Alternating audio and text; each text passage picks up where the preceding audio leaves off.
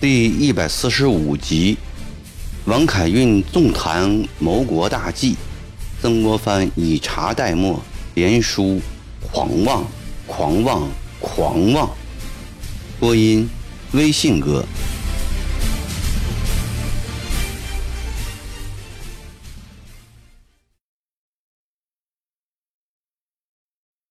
胡林翼回到武昌后几天便去世了。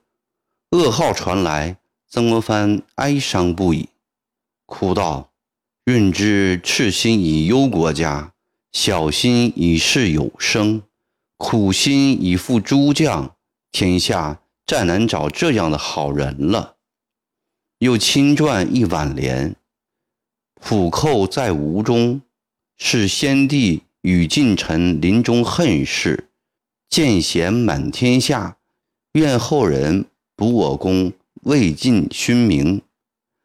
派真干代表他带着挽联和垫金到武昌祭吊。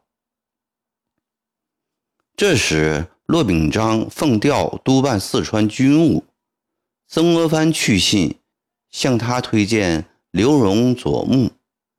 并详告刘荣之才可胜封疆大任，又与关文合议，见李希宾为鄂府，毛鸿宾为湘府。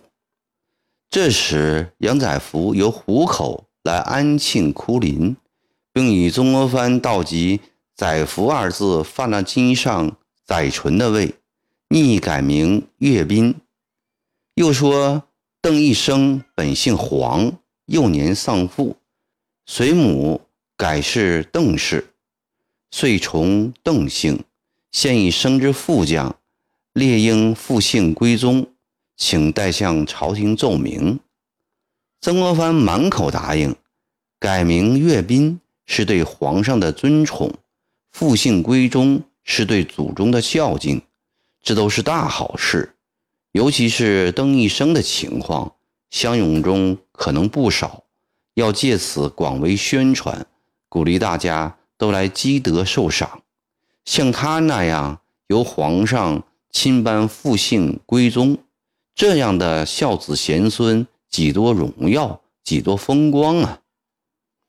不久，从热河行宫陆续聚来上谕，嘉奖攻克安庆有功人员，曾国藩。赏加太子少保衔，曾国荃加布政使衔，赏穿黄马褂。曾真干免选本班，以同知直隶州敬先选用，并赏戴花翎。又是曾国华为闽烈，以彰其为国捐躯的忠烈。曾国藩接旨，又喜又惧。急速发密信至庐江，嘱咐六弟千万千万不能下山。曾国藩注意到上谕一改过去陈列，直呼湘勇为湘军，这点有使他欣喜。他想起过去在这件事上对王真的指责，对左宗棠的规劝，觉得自己的谨慎稳重还是对的。今后。可以堂而皇之的叫湘军了，而不必担心遭人讥责。三省巡抚的石寿也下来了，皖府彭玉麟、鄂府李继斌、湘府毛鸿宾，一概照曾国藩所见允准。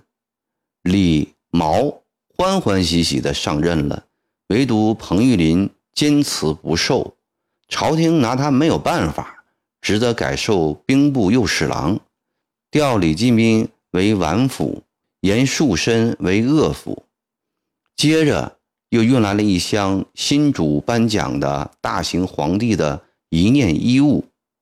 曾国藩焚香顶礼，对着北边跪拜后，命人将箱子打开，赏物包得很严实，外面一层牛皮，牛皮拆开后。又是一层毛毡，毛毡拆开后，一念衣物出来了。冠一顶，以上红丝结顶，青湖海袍一件，西洋金表一只，玉扳指一件，上刻“嘉庆御用”四字，淡黄东珠念珠一串，大小橘黄寿山印章石十枚，均注明系大行皇帝生前喜爱之物。曾国藩捧着这些一念一物，又大哭了一场。这是第二次。得一念物了。十二年前，道光帝去世时，曾国藩以正二品侍郎身份领得一件春绸大衫，后来才知是件假的，真的早让太监拿走，高价出卖了。这次远在安庆，却得到如此多、如此贵重的珍品，怎不令他感激涕零呢？对他家兄弟四人的嘉奖。三省巡抚完全照他的推荐认出，以及这箱一念一物的颁赏。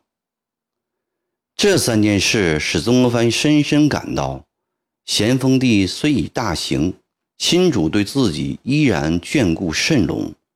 坚决的、毫不犹豫的拒绝胡左彭的试探是非常正确的。皇家的天高地厚之恩，永远不应该忘记。大人，王仁秋先生前来拜见，京西进来禀报。他怎么会到这里来了？曾国藩正想着时，王凯运已经进来了。幸会幸会，一别七年，王凯运显得比过去成熟老练多了，倜傥不羁的性格中更增添几分轩昂的气概。这几年。王凯运一雕举人，名扬京师。这里还有个故事。有次肃顺上奏章，咸丰帝看了以后问：“这奏章是谁写的？”肃顺呐，家中西袭湖南举人王国运。咸丰帝又问：“此人为何不出仕？”肃顺答。此人非雕无事。咸丰帝说：“可以移雕。”当时规矩，二品以上的大员和翰林才可以穿貂皮衣。翰林品级虽不高，因为是天子门生，故也可以享受这种待遇。从那以后，别人就称王凯运为衣雕举人。湘军攻克安庆，凯运特来向宫保和九帅贺喜。王凯运仍像当年那样恭敬而又大方地笑着说：“安庆虽光复，皇上却龙驭上宾。这种时候，说什么贺喜一类的话？”曾国藩和王凯运对面而坐，将他仔细的看了一阵。听说你一直在肃中堂家当西喜，为何有空到安庆来呀？我离开肃中堂家已有半年了，这一向一直在山东做客。王凯运端起茶杯喝了一口，突然正色道：“大人，国家大乱在旦夕，凯运想求大人赐予良策。”以避风险。任秋此话从何说来？曾国藩惊问：“大人，不是晚生危言耸听，朝廷早晚必有大动乱。”王凯运平平和和地说：“大人，有人上折，叫两宫皇太后垂帘听政，你知道吗？”曾国藩摇了摇头。龙浩辰现尚在肃龙堂家，离几年前我收到他的信，信上说起了此事。王凯运拿出一封信来，双手递给曾国藩。龙浩辰信里提到，御史董元淳上书建议皇太后垂帘听政，还提到恭王赴热河行宫吊丧，并说九月底。大行皇帝子宫回京等事，看来局势的确越来越复杂了。曾国藩沉默了好长一阵子，才慢慢吞吞地吐出一句话：“我朝吴太后临朝的先例，正是大人所说的，不能行垂帘听政。”王凯运一副正气凛然的姿态。纵观史册，犯女主临朝，国必大乱，晚生所忧正在此。在这点上，曾国藩与王凯运所见相同，但他不能像王凯运一样如此毫无顾忌的直言。须知，议论的不是前朝往事，而是当今太后，稍一不慎，就可能招致奇祸。他思索良久，才说：“肃中堂才干世上少有。”有他和其他七位王公大臣辅佐，哪里还要太后操心？大行皇帝临终前授了两颗印信给两位太后，一颗印曰御赏，送给慈安太后；一颗印曰同道堂，送给了慈禧太后。大行皇帝说：“今后上谕。”必须经两位太后审阅，前盖御赏，后盖同道堂，方可发出。王凯运这几句话解开了曾国藩心中的大疙瘩。这些日子来发来的上谕上面都盖有这两个印章，他一直不解这是何故。他暗暗地想：大行皇帝此事办得欠思量，倘若顾命大臣。你的旨与太后意见相左，如何办呢？不料王凯运把他心中的顾虑挑明了。大人，假使肃中堂办的事与太后完全一致，那就好办了；或者太后不管事，只履行前印手续也好办。但偏偏那慈禧太后也有才干，好失心自用。今后有戏看了。曾国藩的心开始紧张起来。自古天无二日，民无二主，大事必得圣心独裁才是。太后顾命大臣共同处理政事，的确会增加许多麻烦。皇上一贯英明，为何这事又不英明呢？大人，我想总有一天。太后会借他六岁儿子之口，对肃中堂他们下毒手的。王凯运漫不经心地说，曾国藩的手却突然像被马蜂刺了一下似的抖起来。没有这样的事，不要乱说。话虽严厉，但语气缓和，脸上也无温色。大人，肃中堂立交必正。重用汉人，尤其重用大人和湘军，是我大清兴盛的栋梁。但肃中堂也有致命的弱点，他权欲太重，心胸狭窄。我看他早晚要出事。曾国藩不愿意看到肃顺垮台，这对他、对湘军都是不利的。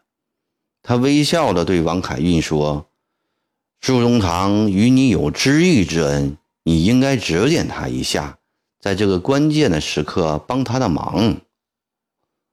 苏荣堂这个弱点，我说过多次，但没有引起他的重视。这次我特地从济宁日夜兼程赶到安庆，就是想请大人为国家、为肃中堂，也为湘军办一件事。王凯运恳切地说：“我为他办什么事？”曾国藩意识到此事非比一般。大人，王凯运正了正身子，以素日少见的严肃态度端坐在椅子上，托出他一番深思熟虑的计划来。当今天下形势处在一触即发之时，穆中堂等辅政八大臣，如同卧危楼、游浪间。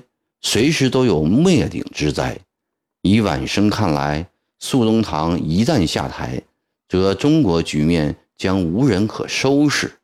那时发捻乱于内，夷人侵于外，我大清二百年江山岌岌可危。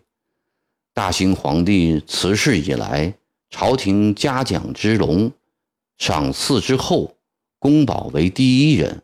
可见，无论是两宫皇太后，还是辅政八大臣，在对宫保的依庇上是一致的。故晚生环顾朝野，今日能救我大清者，唯有公保一人而已。现在皇太后不甘于。揽奏前印之虚位，要垂帘干预国事，御史明奏太后机心。依晚生之见，均不足以制服穆中堂等。一则祖制重于泰山，二则穆中堂乃大行皇帝托孤大臣，上谕皇皇，何朝共之？但皇太后会走出一步棋来。这步棋为大行皇帝之失误，而肃宗堂又失察，那便是与京师恭王联络，疏少合谋，政变于宫闱。曾国藩神情肃然起来，他暗自佩服王凯运对局势看得深透，分析的精辟。本来，王凯运换成了平缓的口气。条理井然地说了下去：“大行皇帝应该牢记周公辅成王的古训，效法本朝多尔衮福顺之爷的先例，任命恭王为摄政王，将幼子托付于他，再嘱咐肃中堂尽心扶助恭王。这样，尽管新主冲灵，政局会确保稳定。”大行皇上已去，自然不能再与科论。当今之计，只有宫保自请入晋，申明祖制，说明不能行两宫垂帘听政的道理。再与穆中堂一起谒见恭王，务请恭王以社稷为重，泯灭前嫌，辅佐新主。这样，上有贤明至亲的摄政王。下有干练微断之穆中堂，外有手握重兵之曾公宝，大清朝廷即使遭遇暴风骤雨之袭击，天崩地裂之灾祸，也可上下同心，朝野协力，共度危难，稳如磐石。如此，大人对国家的贡献将远胜攻取一城一地，千年青史。将永标大人忠贞为国之赤心。王凯欣越说越意气昂扬，曾国藩则越听越冷静。眼前这个聪明异常的书生为肃顺记，可谓远谋深算、处心积虑。但他必定是个年轻的书生，阅识尚浅。以肃顺之性情，他要执掌国家大权。岂会自请恭王当摄政王？说不定大秦皇帝没有要恭王摄政，正是出自肃顺的主意。与肃顺谋此事，无异于与虎谋皮，自讨苦吃。再说肃顺跋扈，积怨甚多，恭王愿不愿意与他共事，也很难讲。若自请入晋，申明祖制。肃顺、恭王两边逃不逃得好，尚不可预卜。先得罪了两个皇太后，却是肯定的事。以慈禧太后之为人，得罪她岂有好处？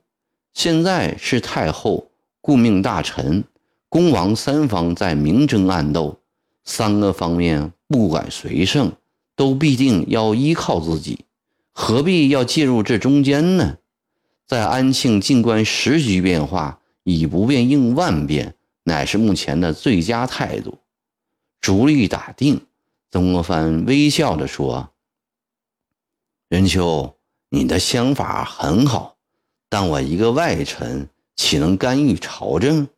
再说前线军事瞬息万变，也不允许我离开。”曾国藩的断然拒绝，如同寒冬中一盆冷水劈头浇到王凯运身上，立时蔫蔫哒哒的，半天说不出话来。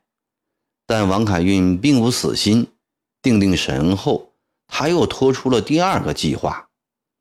大人，你还记得咸丰四年正月，在衡州出兵前夕，晚生对大人讲的那番话吗？怎么可能不记得呢？